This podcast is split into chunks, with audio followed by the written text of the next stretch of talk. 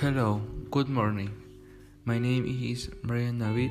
I warmly welcome you to my community.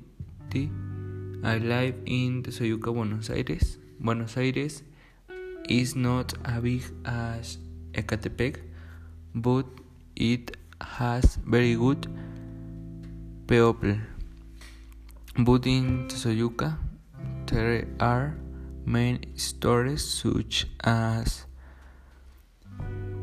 pharmacies, cremerías, Oxxo, food, food station, a park, a church, schools, even a supermarket. The school here are very good since the teachers are very good.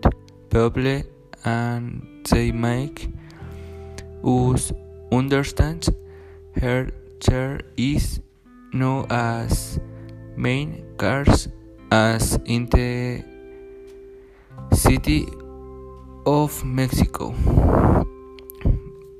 But San a road here is near Texcoco, Tequisistlan, San Juan, Chipiltepec, but known like Tezoyuca because Tezoyuca has very good place to hang out and it has an bank which is most necessary of uh, for us of us. That as we wait for you thank Thanks for your attention.